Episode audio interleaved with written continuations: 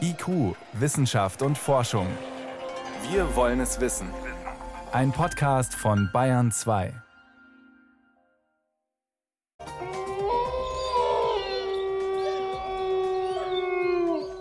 Also wenn es eine Chance gibt, Wölfe in Bayern heulen zu hören, dann am ehesten im bayerischen Wald. Wir gratulieren jedenfalls dem Nationalpark zum 50. Geburtstag, später in der Sendung.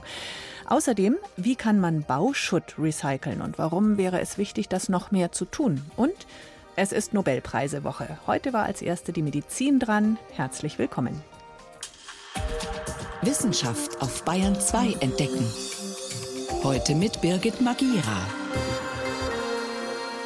Die Verleihung selbst ist ja erst im Dezember, am Todestag von Alfred Nobel. Das wird in diesem Jahr wegen Corona alles etwas weniger glamourös, aber immerhin gibt es eine Verleihung. Und bekannt gegeben werden die Preisträger und Preisträgerinnen ja immer schon im Herbst, konkret diese Woche. Den Anfang machte heute der Nobelpreis für Physiologie und Medizin. Der geht dieses Jahr an drei Virologen in den USA und Großbritannien. Es geht einmal nicht um Corona, sondern um ein Virus, das die Leber schädigt, das Hepatitis C-Virus. Meine Kollegin Jan Toczynski kann genau erklären, was die drei Preisträger Großes geleistet haben. Ja, die drei Forscher sind zum einen Harvey J. Alter. Er ist Virologe und lange Jahre Forschungsdirektor der Blutbank am Clinical Center des NIH in Bethesda. Der zweite ist Michael Hafton, ein britischer Biochemiker. Er ist vor allen Dingen bekannt für seine Beteiligung daran, Hepatitis C Bluttests entwickelt zu haben. Und der dritte im Bunde ist Charles M. Rice, ebenfalls aus den USA. Seit 2000 an der Rockefeller University hat er dort den Lehrstuhl für Virologie Virologie und Sie werden den Preis am 10. Dezember entgegennehmen. Und aus Stockholm heißt es, dass dank deren Entdeckung Hepatitis C jetzt geheilt werden könne. Was genau haben die entdeckt? Also die Entdeckung von Hepatitis ist eigentlich ein Forschungskrimi über viele Jahrzehnte. Schon in den 1940er Jahren, 1947 genau, wurden die ersten Symptome beschrieben und es war auch schon klar, dass es zwei Varianten von Hepatitis gibt. Nämlich die eine, eine akute Hepatitis, eine infektiöse Variante, die übertragen wird durch verseuchte Lebensmittel, toxisches Wasser. Wenn man die aber einmal durchlaufen hat, dann ist man tatsächlich ein Leben lang immun. Das und ist die Hepatitis A. Hepatitis A. Und die zweite Variante, damals Damals glaubte man nur an eine zweite Variante, eine Serumhepatitis. Die wird übertragen durch Körperflüssigkeiten, etwa Blut, hat eine lange Inkubationszeit, ist lang unerkannt, unspezifische Symptome wie Entzündungen, Fieberreaktionen, eben eine chronische Entzündung der Leber. Die gelbliche Haut verbinden wir auch damit. Und die führt zu massiven Leberschäden, wenn sie über viele Jahre nicht entdeckt wird, wie Zirrhose, wie Leberkrebs. Wer sie übersteht, ist im Übrigen auch nicht immun, sondern kann diese Krankheit immer wieder bekommen. In den 60er Jahren dann hat man den zweiten Erreger identifiziert, die Hepatitis B. Daran war auch Harvey J. Alter beteiligt. Dafür gab es dann 1976 den Nobelpreis für einen anderen Forscher, mit dem er da zusammenarbeitete. Und dann wurde ein Bluttest entwickelt gegen diese zweite Variante der Hepatitis. Und dann hat man eine frustrierende Entdeckung gemacht, nämlich man stellte fest, man kennt jetzt zwei Varianten, verhindert aber nur 20 Prozent der Infektionen. Das mhm. heißt, es gab weiterhin 80 Prozent und damit stand im Raum, es gibt eine eine dritte Variante von Hepatitis. Und die wurde auch damals bezeichnet als nicht A, nicht B Hepatitis, N-A-N-B-H. Und die musste man dann irgendwie finden. Das hat noch eine ganze Weile gedauert. Auch daran war Harvey Alter beteiligt. Er hat eine Blutdatenbank aufgebaut und hat Proben konserviert von an Hepatitis erkrankten Patienten mit diesem unbekannten Erreger. Er hat dann Schimpansen damit infiziert und konnte damit erstmal nachweisen, das Blut ist tatsächlich das Überträgermedium. Es ist über Blut übertragbar. Damit war aber der Erreger ja noch nicht identifiziert. Und jetzt kommt der zweite Nobelpreisträger, Michael Hafton, ins Spiel. Der ließ sich nämlich diese Proben schicken und konnte damit das Genom dieses Erregers Ende der 80er Jahre nachweisen. Und Charles M. Rice, der Dritte, der hat dann bewiesen, dass tatsächlich das Virus der alleinige Auslöser war für die Krankheit, für die Infektion, denn er konnte Antikörper nachweisen, die auf die Virusinfektion mit Hepatitis C hindeuteten. Und auf der Basis dieser Erkenntnisse konnte man dann einen Bluttest auf Hepatitis C entwickeln, um den Erreger in Blutkonserven zu finden. Der wurde seit den 90er Jahren dann auch eingesetzt, denn bis dahin waren Blutkonserven eine der Hauptquellen gewesen für Hepatitis C, die dann eben zu Leberkrebs und Leberzirrhose führen konnte und auch eine Hauptursache für Transplantationen gewesen ist. Es hat ewig lang gedauert. Inzwischen gibt es aber sogar Medikamente gegen HCV. Ja, tatsächlich. Das hat sehr lange gedauert. Es gibt inzwischen Medikamente, die Hepatitis C heilen können. Die Medikamente, die es früher gab, hatten schwere Nebenwirkungen. Und der Leberkrebs, die Leberzirrhose waren eine der Hauptursachen für Transplantationen. Und seit 2014 gibt es aber eine neue Medikamentengruppe, die 95 Prozent der Infektionen heilen kann, die sehr teuer waren, die auch sehr umstritten waren am Anfang, bei uns in der westlichen Welt gut verfügbar sind. Aber nach wie vor gibt es keine Impfung gegen Hepatitis C. Und in anderen Teilen der Welt, wo man sich diese teuren Medikamente nicht leisten kann, da zirkuliert die Krankheit auch nach wie vor. Also die Weltgesundheitsorganisation schätzt, dass etwa 70 Millionen Menschen weltweit mit Hepatitis C infiziert sind und 400.000 jedes Jahr daran sterben.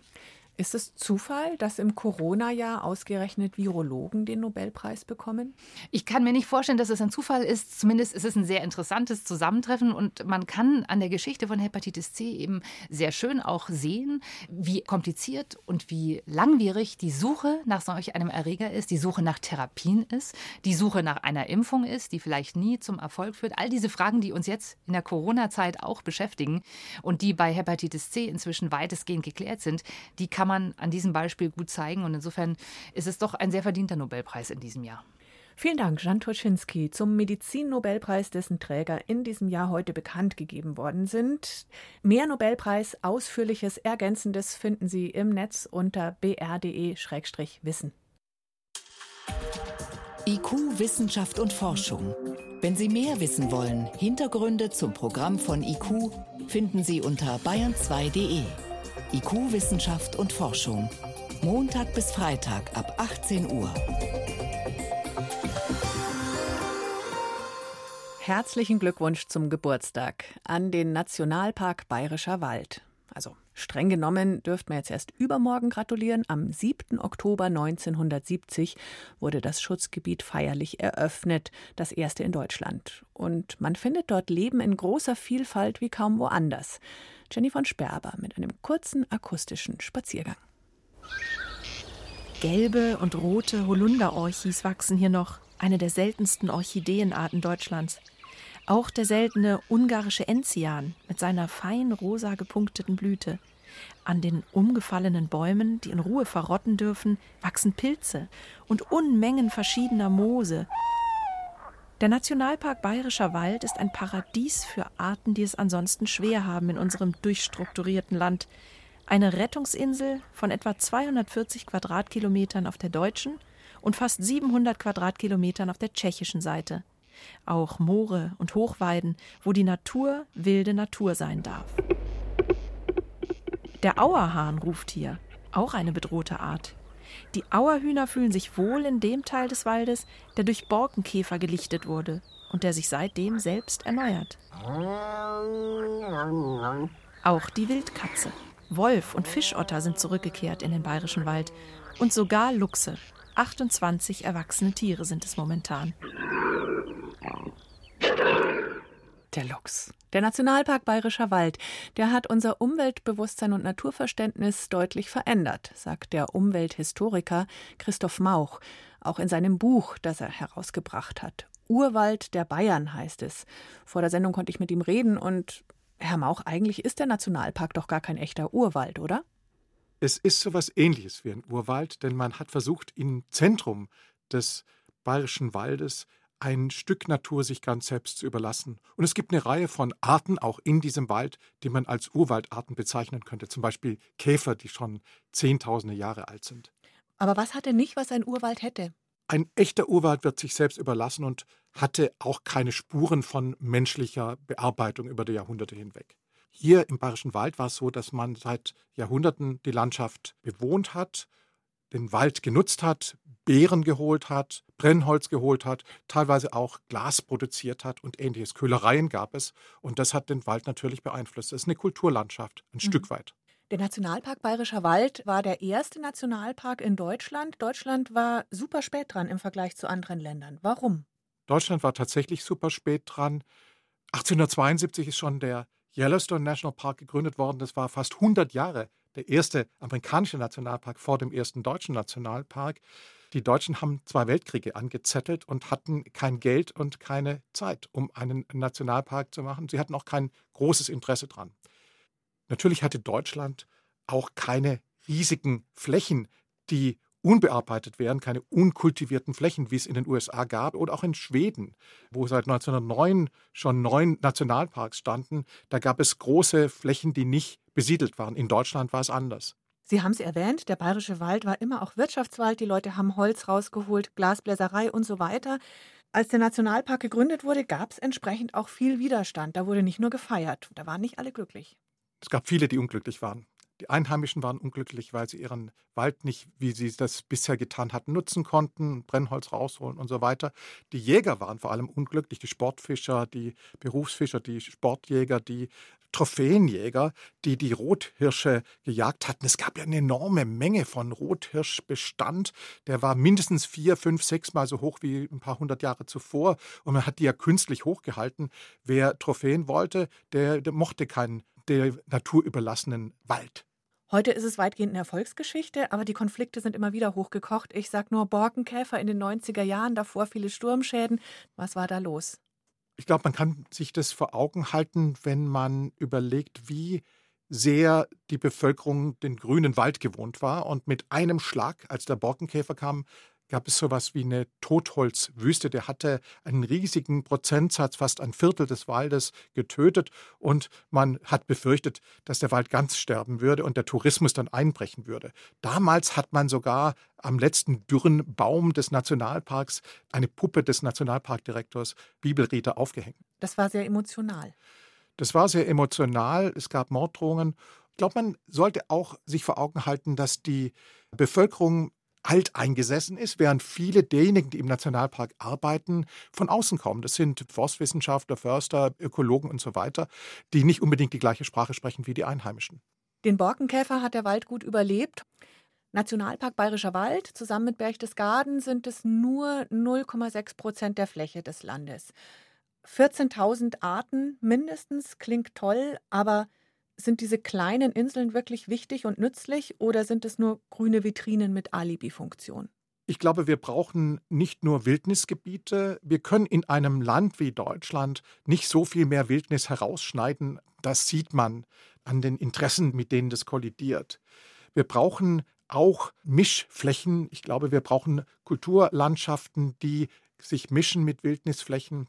Wir brauchen eine neue Art von Naturschutz. Aber was das Allerwichtigste ist, wir brauchen ein neues Umweltbewusstsein. Und aus dem Nationalpark heraus kann ein Umweltbewusstsein entstehen. Und dieses Umweltbewusstsein wird uns auch dazu bringen, wenn wir es richtig machen, dass wir in den urbanen Gegenden, in den Landwirtschaftsgegenden, die Monokulturen sind, eine neue Denke entwickeln, die tatsächlich eine nachhaltige Zukunft ermöglicht. Stellen wir uns vor, die Wunschfee ist da und Sie könnten, egal ob als Wissenschaftler, Umwelt- oder Agrarminister, tun, was Sie möchten. Was steht an auf Ihrem Wunschzettel? Also ich würde mir wünschen, dass es uns gelingt, nicht neue Skigebiete in Bayern zu entwickeln, dass es uns gelingt, wenigstens noch zwei Nationalparks einzurichten. Einen in den Donauauen, also in den Auwäldern auch, in den Gegenden, in denen Wasser eine ganz große Rolle spielt. Einen in der Rhön, wo es Laubwälder gibt, wie sonst kaum irgendwo in Europa. Ich würde mir aber vor allem wünschen, dass diese Nationalparks zum Exempel werden, zu einem Lernort, an dem wir verstehen, wie die Natur aussieht, wenn der Mensch nicht eingreift und dadurch dazu beitragen, dass unser Umweltbewusstsein sich ändert. Das ist viel wichtiger als irgendwelche großen Flächen. Es ist wichtig, dass aus diesen Lernorten heraus eine Zukunft entsteht, in der das Umweltbewusstsein höher ist als bisher. Der Nationalpark Bayerischer Wald wird 50 Jahre alt. Vielen Dank an den Umwelthistoriker Christoph Mauch für diese Einblicke in die Geschichte des Schutzgebietes. Danke. Bayern 2. Wissenschaft schnell erzählt. Das macht heute Priska Straub mhm. und los geht's mit einem Filter für radioaktive Schadstoffe. Ja, das sind radioaktive Schadstoffe im Wasser, die sogenannten Radionuklide. Einerseits haben wir sie in verseuchtem Kühlwasser nach Reaktorunfällen, wie zum Beispiel in Fukushima, andererseits aber auch in medizinischen Abwässern. Die fallen jeden Tag an. Da werden ja radioaktive Substanzen gerne als Kontrastmittel gespritzt für bildgebende Verfahren. Diese haben eine kurze Halbwertszeit, aber sie belasten natürlich die Gewässer wenn sie in die Kanalisation gelangen und müssen deswegen aufwendig gelagert werden. Und Wissenschaftler der ETH Zürich haben jetzt Filter entwickelt, die eben auch zur Reinigung radioaktiv belasteter Abwässer benutzt werden können. Das klingt wunderbar. Und es ist nicht mal besonders aufwendig und auch nicht besonders teuer. Das ist eine Filtermembran, die arbeitet sogar mit einem Abfallprodukt aus der Milchindustrie. Das sind Molkeproteine hm. und mit Aktivkohle. Fachsprachlich heißt es dann Amyloid-Kohlenstoff-Hybridmembran. Da konnte man schon vor einigen Jahren nachweisen, dass die Schwermetalle aus dem Wasser filtert. Dann hat man diesen Test ausgeweitet auf radioaktive Substanzen. Man hat mit echtem Abwasser aus Schweizer Krankenhäusern experimentiert und konnte zeigen, dieses Filtersystem ist so effizient, da kommt kaum noch radioaktive Strahlung nachweisbar wahr. Wäre das jetzt auch eine Chance für die Region um Fukushima, den Unglücksort? Also davon sind zumindest die Wissenschaftler überzeugt und offenbar sind sie in ersten Verhandlungen mit der japanischen Regierung. Hm. Und ich bleibe noch mal beim Thema Kernkraft. Es geht um die alte Streitfrage: Ist Kernkraft nicht vielleicht doch das Mittel der Wahl, um CO2-Emissionen einzusparen? Das wird ja gerne oft gesagt, mhm. behauptet, mhm. dass Atomkraft eine emissionsfreie Energiequelle sei. Ja, und es wird immer wieder als praktikable Lösung ins Spiel gebracht. Und jetzt hat man in der Fachzeitschrift Nature Energy mal einen Ländervergleich durchgerechnet. Da hat man verglichen Länder, die auf Kernenergie setzen, mit Ländern, die auf erneuerbare Energien setzen, also auf Windräder, Offshore-Windparks, Photovoltaik und so weiter. Und rückblickend für die Zeit von 1990 bis 2014, da waren über 100 Länder dabei und man hat sich gefragt, wer setzt mit welcher Energiequelle wie viel CO2 frei. Und die Antwort der Wissenschaftler war tatsächlich eindeutig, Kernkraft trägt nicht dazu bei, die CO2-Emissionen eines Landes zu senken. So eindeutig, das ist überraschend, oder? Und da waren auch die Wissenschaftler überrascht, wie eindeutig das war, was nämlich bei der Kernenergie zu Buche schlägt. Das ist nicht nur die reine Energiegewinnung, das ist eben auch der Uranabbau im Vorfeld, Kraftwerksbau, dann am Schluss der Rückbau. Das alles kostet enorm viel viel Energie und ist alles andere als CO2-neutral. Und das ist eben der Grund, warum erneuerbare Energien im Vergleich dazu einen eindeutigen Einsparungseffekt haben, nämlich das fällt ja alles weg. Mhm. Man muss keine Rohstoffe gewinnen im Vorfeld, es gibt keine Brennelemente, kein Kühlsystem etc. Und da ist in dieser Studie das Problem der Endlagerung noch nicht mal mit eingerechnet. Das kommt ja erst noch. Ja, und dann wird die CO2-Bilanz spätestens endgültig verheerend. So ist es und wir haben noch was zum Schmunzeln. Was zeichnet Leistungssportler aus, die Goldmedaillen holen? Was macht da den entscheidenden Unterschied? Ja, die Beinmuskeln. Es sind nicht die Beinmuskeln, es ist der Po-Muskel, der Gluteus maximus, der dem Po seine runde Super. Form gibt. Das ist der wichtigste Hintern, Hitmuskel im Hintern. Und der spielt tatsächlich eine Rolle. Es ist nicht die Anatomie insgesamt, es ist nicht die Ernährung, die uns sprinten lässt. Wunderbar. Vielen Dank, Priska Straub, für die Kurzmeldungen aus der Wissenschaft.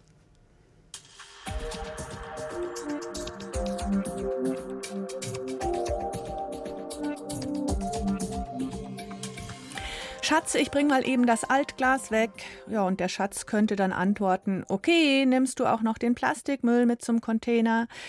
Plastik, Glas, auch Papier, Alu, Konservendosen, das sind so die klassischen Abfälle zum Wiederverwerten.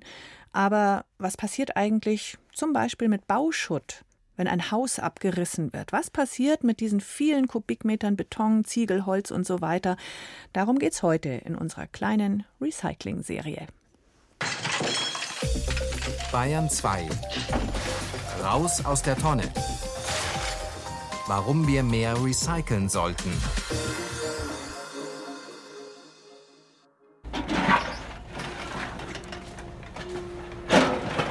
Heute geht es dem Haus auf dem Nachbargrundstück an den Kragen. Gerade bricht der Bagger die Fensterrahmen raus. Schon bald ist nur noch jede Menge Bauschutt übrig. Er wird grob sortiert. Die Kunststofffenster, Dämmplatten, Heizkörper, das Holz vom Dachstuhl, alles wirft der Bagger auf getrennte Haufen. Das heißt aber nicht, dass alles wiederverwertet werden kann. Wenn man sich rückgebaute Holzbestandteile ansieht, stellt man in der Regel fest, dass die behandelt wurden. Entweder gegen Pilzbefall oder gegen Feuchtigkeit oder ähnliches. Und in dem Fall führt die Behandlung mit diesen Produkten dazu, dass das Holz nicht mehr wiederverwertet werden kann, sondern nur noch thermisch verwertet werden kann. Sprich verbrannt, berichtet Berthold Schäfer von der Initiative Kreislaufwirtschaft Bau. Auch der Kunststoff aus den Fensterrahmen kann nur sehr eingeschränkt recycelt werden. Es gibt einfach zu viele Sorten und oft sind da Flammschutzmittel drin. Metall lässt sich dagegen problemlos wiederverwerten. Die größte Menge Bauschutt machen aber Ziegel, Mörtel, Putz, Estrich und Beton aus. Und davon bekommen mehr als 90 Prozent ein neues Leben. In einer Recyclinganlage wird das Material erst einmal grob zerkleinert und aus Beton wird zum Beispiel der Bewährungsstahl entfernt. Das, was dann übrig bleibt, geht in der Regel in einen Brecher und wird auf verschiedene Kornfraktionen, so wie sie für verschiedene Anwendungen gebraucht werden, runtergebrochen und dann wird das Feinmaterial nochmal abgesiebt, das durch den Brechprozess anfällt. Aus diesen kleinen Körnchen werden aber kaum neue Hauswände. Das meiste davon wird für den Untergrund von Straßen verwendet. Auch Böschungen kann man damit aufschütten oder Bahndämme. Drei Viertel landen dort. Das müsste nicht sein, findet Norbert Leis vom Fraunhofer Institut für Bauphysik. Die Wiederverwendung beschränkt sich heute eher darauf, dass man das Material im Straßenunterbau als eher minderwertige Anwendung wiederverwendet. Das ist in unseren Augen kein echtes Recycling. Und zum anderen landet es dann doch überwiegend nur auf der Deponie oder als Deponiebaustoff. Norbert Leis und seine Kollegen haben auf der letzten Baumesse in München demonstriert, wie man das ändern könnte. In einen Trichter füllt der Forscher geschreddertes Baumaterial, Körner aus dem Brecher, die nur ein paar Millimeter groß sind, etwa Ziegelstückchen oder kleine Betonteile, genau das Material, das bis jetzt nicht weiter sortiert wird und im Straßenbau landet. Die Stückchen landen auf einem Förderband, über dem eine Infrarotkamera angebracht ist. Sie kann die verschiedenen Materialien unterscheiden. Druckluft pustet die Strähnchen dann jeweils in eine andere Richtung und dort fallen sie nach Sorten getrennt in verschiedene Behälter. Nicht ganz, aber doch weitgehend sortenrein. Das führt dann letztendlich schon dazu, dass eben die Reinheit darunter leiden wird in den Fraktionen. Man erhält also nie bei diesen Trenntechniken eine 100-prozentige Reinheit. Man muss sich dann mit geringfügigen Abweichungen zufrieden geben. Immerhin könnte man mit diesem sortierten Bauschutt mehr anfangen, als ihn auf einen Bahndamm zu kippen. Norbert Leis hat daraus probeweise verschiedene Baumaterialien erzeugt, zum Beispiel sogenannten Porenbeton, einen leichten Ziegelersatz mit guter Wärmedämmung, oder eine Fassadenplatte, bei der das recycelte Material Zement ersetzt. Die besteht zu 70 Prozent aus Bauschutt. Es ist zementfrei und damit bei der Produktion muss man kein CO2 ausstoßen. Es ist also ein sehr nachhaltiges Material. Es ist sehr leicht und kann auch in den notwendigen Festigkeiten hergestellt werden. Zugelassen ist das alles noch nicht, und bei Baustoffen wird da zu Recht besonders genau hingeschaut. Immerhin aus einem Viertel des Schutz, der in Deutschland beim Abriss von Häusern anfällt, wird schon jetzt neues Baumaterial, und zwar sogenannter Recyclingbeton, sprich Beton, der teilweise mit Material angemischt wird, das schon mal verbaut war. Er darf nur innerhalb von Gebäuden eingesetzt werden, weil er Frost oder Tausalz nicht so gut verträgt wie normaler Beton, erklärt Berthold Schäfer. Da reagiert der Beton in beiden Fällen sehr empfindlich und insofern gibt es da Einschränkungen, wo dieser Beton eingesetzt werden kann. Aber im normalen Wohnungsbau beispielsweise ist kein Problem, Recyclingbeton einzusetzen. Tests haben ergeben, dass der Anteil an recyceltem Material in Beton problemlos erhöht werden kann, ohne dass die Qualität leidet. Bis zur Hälfte wäre möglich, bis jetzt ist es gut ein Drittel. Die entsprechende Vorschrift kann also angepasst werden, eine Änderung ist in Arbeit. Dann wird es sich noch mehr lohnen, wenn der Bagger beim Abriss Beton, Ziegel, Fenster, Dachstuhl alles auf einzelne Haufen wirft. Helmut Nordwig über die Möglichkeiten, Bauschutt hochwertig wiederzuverwenden, wenn schon die Abrissbirne anrückt.